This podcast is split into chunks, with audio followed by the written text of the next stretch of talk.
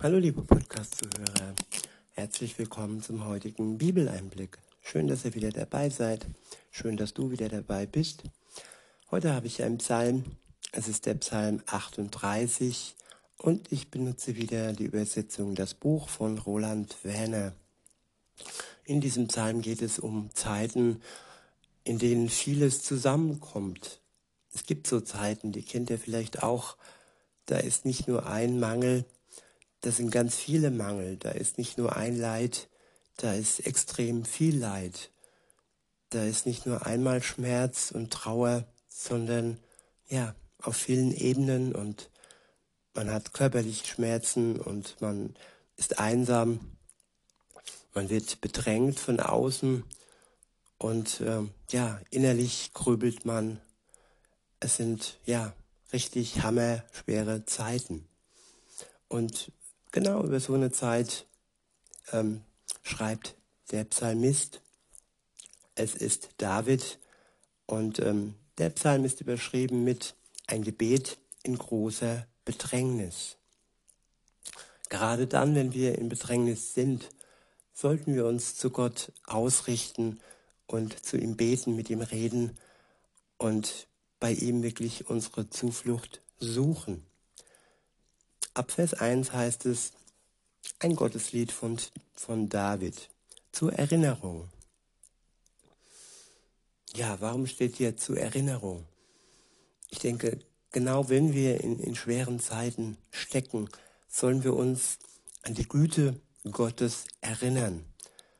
Wenn ihr schon länger mit Gott unterwegs seid, dann ist es einfach. Wenn ihr jetzt kurz davor steht, mit Gott euren Weg zu beginnen, dann gibt es die Erinnerungen im Wort Gottes selbst. Da haben Menschen, so wie auch hier David, sein Erleben niedergeschrieben, seine Erinnerungen mit Gott für dich, damit du einen Anfang schaffen kannst mit Gott und die Erinnerung derer, äh, die hier ihr Leben ähm, geschrieben haben, von ihrem Leben geschrieben haben und berichtet haben, für dich in Anspruch nehmen kannst. Und wenn du dann selbst mit Gott unterwegs bist, dann wirst du deine eigenen Erinnerungen und deine eigenen Erlebnisse mit Gott haben. Sei gewiss. Ab Vers 1 heißt es, beziehungsweise ab Vers 2 geht es dann weiter. Adonai, bestrafe mich nicht in deinem Zorn. In deinem Grimm weise mich nicht zurecht. Ich wiederhole. Adonai, bestrafe mich nicht in deinem Zorn in deinem Grimm weise mich nicht zurecht. Ja, hier kommt wieder äh, Gott und so wie er auch ist zutage. Gott ist nicht nur der liebe Gott, so wie er oft gezeichnet wird.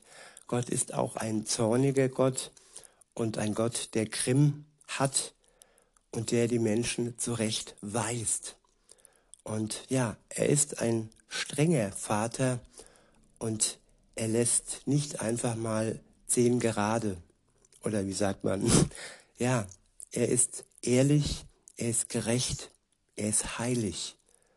Und der Psalmist David schreibt hier, ähm, ja, bestrafe mich nicht mit deinem Zorn. Und er weiß genau, dass er es verdient hätte, dass er die Strafe Gottes, ja, durch das und wegen dessen, was er tat, verdient hätte. Und er bittet Gott, darum, dass er ihn eben nicht bestraft ähm, in seinem Zorn und in seinem Grimm, Grimm ihn nicht zurechtweist. Weiter heißt es in Vers 3, denn deine Pfeile sind auf mich herabgeregnet. Ja, deine Hand hat sich schwer auf mich gelegt. Nichts Gesundes ist mir an meinem Körper wegen deinem Missfallen und nichts ist mir heil an meinen Gliedern, weil ich schuldig geworden bin. Das ist die erste Einsicht. Ja, weil er schuldig geworden ist. Nicht immer werden wir krank, weil wir schuldig geworden sind, aber ich will nicht sagen immer öfter, aber wenn wir uns Schaden zufügen, zum Beispiel indem wir Drogen zu uns nehmen, das macht unseren Körper krank und das äh, ja, macht unseren Körper auf Dauer kaputt. Und insofern kann uns Gott dann nicht unbedingt mit Gesundheit segnen, wenn wir zum Beispiel Drogen zu uns nehmen. Und ja, weiter heißt es dann, denn das Unrecht, das ich getan habe, wächst mir über den Kopf. Wie eine schwere Last erdrückt es mich. Ja, es gibt Studien, dass beispielsweise ja, Ehepartner, die fremdgehen, ähm, viel öfter an einem Herzinfarkt ähm, leiden als Ehepartner, die treu sind. Und das ist Unrecht, das dann über den Köpfen wächst. Und es ist eine Last, die immer schwerer und erdrückender wird. Sünde hält uns nicht gesund. Sünde macht uns krank und Sünde erdrückt uns auf Dauer. Das müssen wir uns schon bewusst sein. Ab Vers 6 heißt es, meine Wunden stinken und eitern schon, wegen meiner sinnlosen Taten. Ja, solange sich der Mensch, solange sich der Mensch betrügt, sich selbst anlügt und sich sagt, ja, all das, was er tut, ist ja spaßig, ist ja cool und das ist all das, was beide Seiten wollen. Ja, dann sagt man, dass das alles einen Sinn hat. Wenn man dann aber zur Einsicht kommt und sieht, dass seine Taten eigentlich sinnlos sind, dann ist es genauso eine Erkenntnis, wie dass man seine Schuld erkennt und sich eingesteht und auch vor Gott eingesteht, dass man schuldig geworden ist und dass seine Taten sinnlos waren oder sind. Weiter heißt es in Vers 7, Niedergeschlagen bin ich und lasse den Kopf hängen. Den ganzen Tag laufe ich herum und trauere. Ja, dritter Aspekt. Schulderkenntnis, Erkenntnis, dass die Dinge sinnlos waren und dann aber auch Trauern. Trauern über sich selbst, über das, was man tat. Und Trauer kann man hier auch mit Reue gleichstellen. Man trauert, man empfindet Reue für seine Schuld. Weiter heißt es in Vers 8, meine Eingeweide sind entzündet. An meinem Körper ist nichts Gesundes mehr. Ganz betäubt bin ich und völlig zerschlagen. In der Qual meines Herzens schreie ich laut. Ja, das ist ein Hilfeschrei, ein Schrei aus Qual, aus einer großen Qual heraus.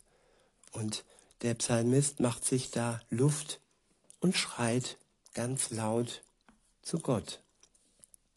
Und ja, er sagt zu Gott, mein Herr, vor dir liegt mein ganzes Sehnen offen. Ich wiederhole, mein Herr, vor dir liegt mein ganzes Sehnen offen. Mein Seufzen ist nicht verborgen vor dir. Ja, und das ist der vierte Schritt, nämlich Ehrlichkeit, Offenheit. Nicht, dass man Sünde verbirgt und versucht ähm, zu verschleiern, so wie es Adam und Eva taten, als sie äh, ja sündig geworden sind, vom Baum der Erkenntnis ähm, gegessen haben und dann, ähm, ja, dann sich nackt gefühlt haben und versucht haben, das vor Gott zu verbergen und eben nicht offen waren, sich selbst was vorgemacht haben und Gott angelogen haben. Und ja, der Schritt in Richtung Erlösung ist dann hier auch an vierter Stelle, wie gesagt, die Offenheit wirklich ganz offen vor Gott sein und nichts vor ihm zu verbergen. Weiter heißt es in Vers 11, mein Herz pocht, meine Kraft hat mich verlassen und auch meine Augen können nicht mehr klar sehen. Meine Freunde und Gefährten halten Abstand von mir wegen meiner Qual. Auch meine Verwandten meiden mich. Die, die mir das Leben nehmen wollen, legen Fallen aus, und die, die mir Böses wollen, drohen mit Verderben. Sie denken sich den ganzen Tag Arges aus. Doch ich bin fast taub, ich kann nichts hören, ich bin sprachlos und kann nichts sagen. Ja, am Ende ist man dann sprachlos, wenn alles offen vor Gott ausgelegt wurde und man nicht mehr ein Wort rausbekommt und auch nicht mehr hören kann auf all das, was so um, um sich herum surrt, wenn alle einen selbst meiden, weil sie sehen, wie, wie stark man leidet. Und wer möchte schon Menschen mit Menschen umgeben sein, die leiden? Ja gut, ich schon, aber dauerhaft ist es schwer, immer nur das Leid der Menschen zu ertragen das kann einfach nur Gott. Er kommt mit dem Leid am besten klar, weil er selbst weiß, wie es ist zu leiden am Kreuz. Ja, er starb für uns am Kreuz auf eine ganz schreckliche, leidvolle Art und Weise. Und er weiß es, wie es ist, wenn der Mensch leidet. Und viele können eben auch nicht nachempfinden, weil sie selbst so einen Schmerz noch nicht empfunden haben. Und ähm, ja, da ist es, wie gesagt, gut, wenn man Gott auf seiner Seite hat, der weiß, wie es ist, wenn man stark leidet. Weiter heißt es, ab Vers 14, doch ich bin fast taub, ich kann nichts hören, ich bin sprachlos und kann nichts sagen. Ja, ich bin wie einer, der nichts mehr wahrnimmt, wie einer, der keine Antwort geben kann. Ja, und ab Vers 16 kommt dann die Wende. Das, ja, wenn man sich dann zurück erinnert, so wie es am Anfang des Verses beschrieben war. Wenn die Erinnerung kommt, dann kommt auch die Hoffnung. Und in Vers 16 heißt es dann, doch, doch auf dich, Adonai, setze ich meine Hoffnung. Du bist es ja, der Antwort gibt. Herr, mein Gott, du hast mir gesagt, sie sollen keine Schadenfreude empfinden können über mich und sich nicht aufplustern, wenn ich stolpere.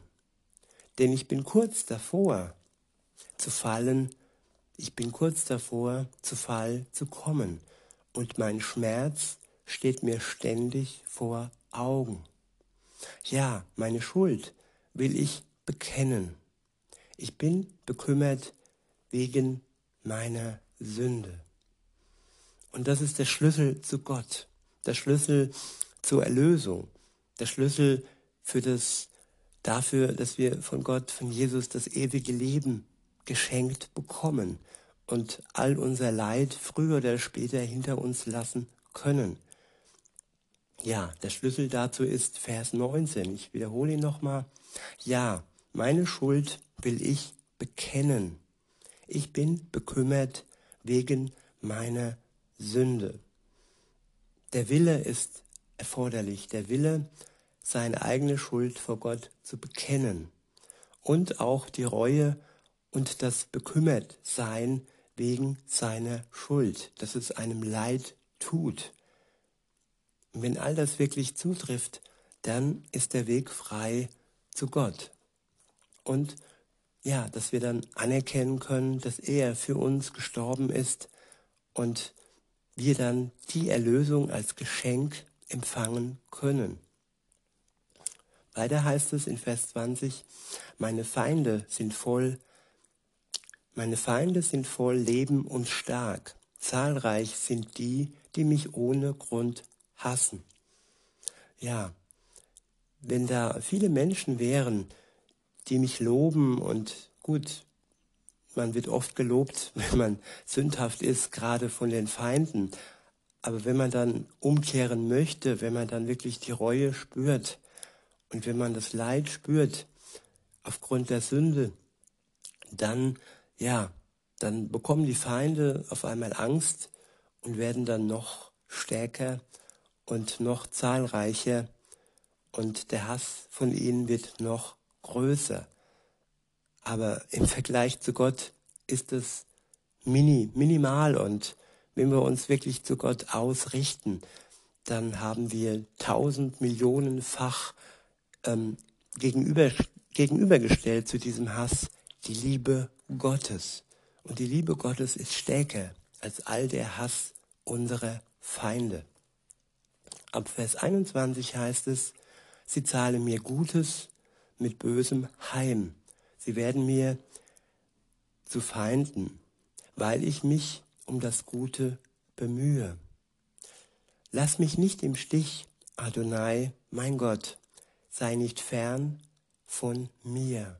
Ich wiederhole, lass mich nicht im Stich, Adonai, mein Gott, sei nicht fern von mir.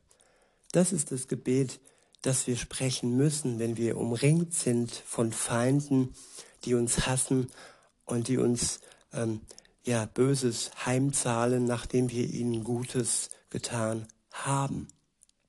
Dass wir uns dann in diesem Moment nicht enttäuscht abwenden, in einer Sucht und Drogen uns flüchten, nein, dass wir uns zu Gott ausrichten und zu ihm wirklich schreien, lass mich nicht im Stich, Adonai, mein Gott, sei nicht fern von mir. Und der letzte Ausspruch birgt auch eine Tatsache, eine Gewissheit. Zum, zum einen steht hier, eile mir zur Hilfe. Das ist die Bitte, das ist die Hoffnung und die Gewissheit folgt im letzten Teil des Verses. Dort steht, Herr, du mein Retter.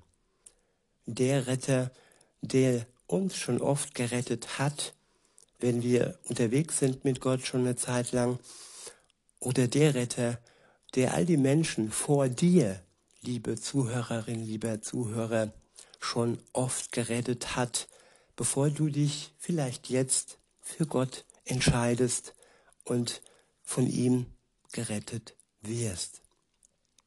In diesem Sinne wünsche ich uns allen noch einen schönen Tag und sage bis denne.